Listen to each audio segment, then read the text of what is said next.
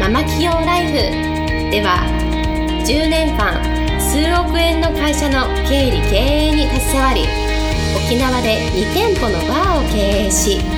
カウンセラー瞑想トレーナーとしても活躍している白間ゆりえがママでも一人の女性として楽しみ自分の人生を自由に生きるためのメソッドをお伝えしていきます。それでは今回の番組をお楽しみください。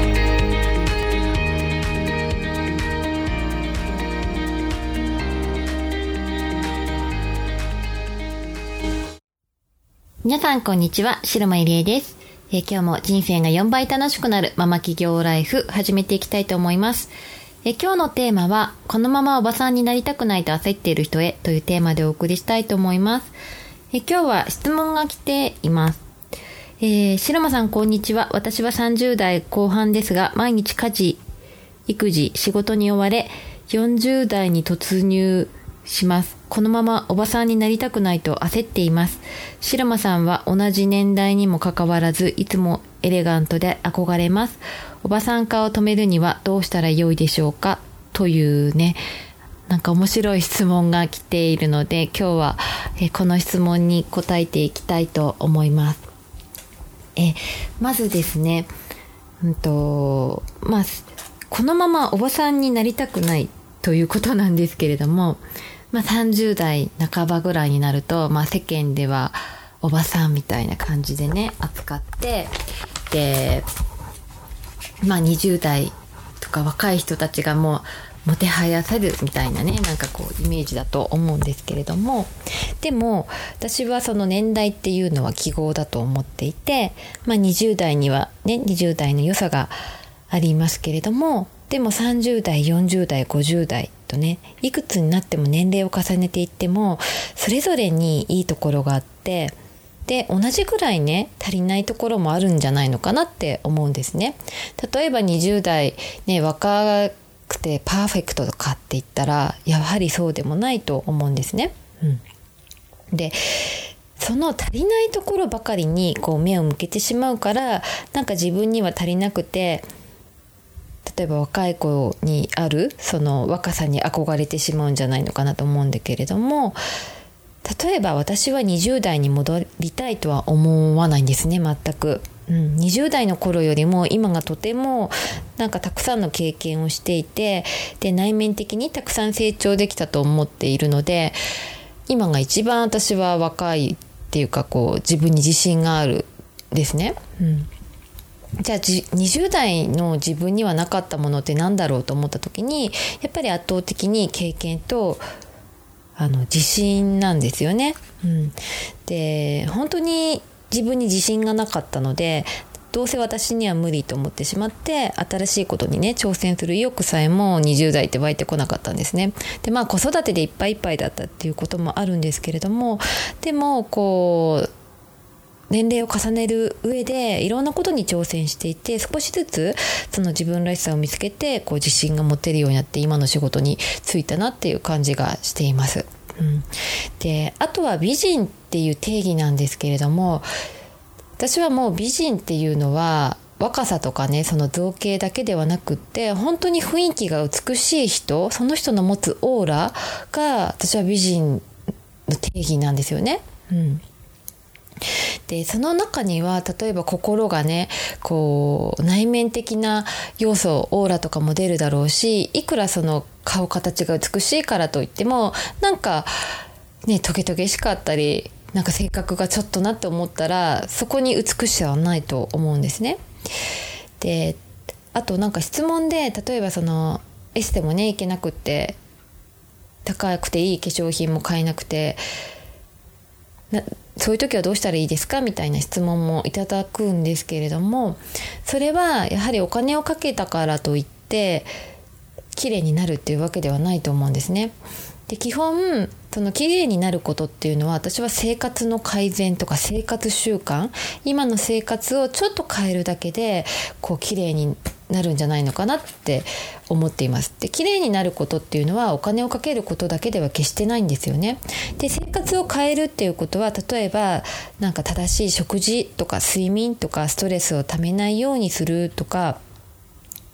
もう人間なんてねストレスが結構たまるものなんですよね。でこうマニュアル通りに何でも完璧を目指さなくてはいいと思うんですけれどもその自分がこうストレスになったなって思った時その対応能力ってすごく大事だと思うんですね。例えば私はもうストレス溜まって体もガチガチでどうしようっていう時はもう睡眠をバッチリとるしそこに予定は何も入れないしすぐ何かこう仕事があった時でももうリンパを流してもらって体を温めてそして休息するっていうことをするんですね。うん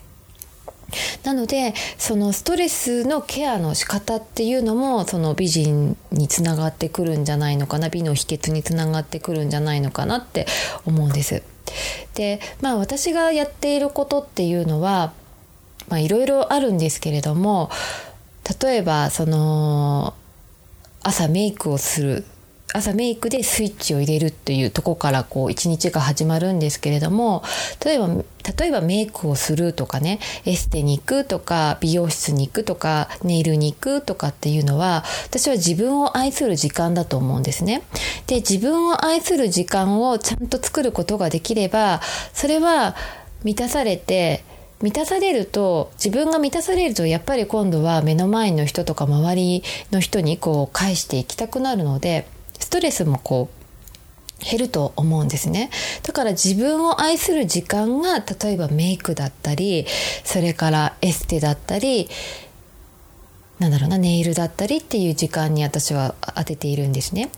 でお金をかけないことでじゃあどうしているかっていうと例えば、えーまあ、朝はメイクの時間、まあ、当たり前ですけれども、まあ、鏡を見ることにしてるんですね。でそれはお風呂に入った時も全身の鏡を見て自分のことを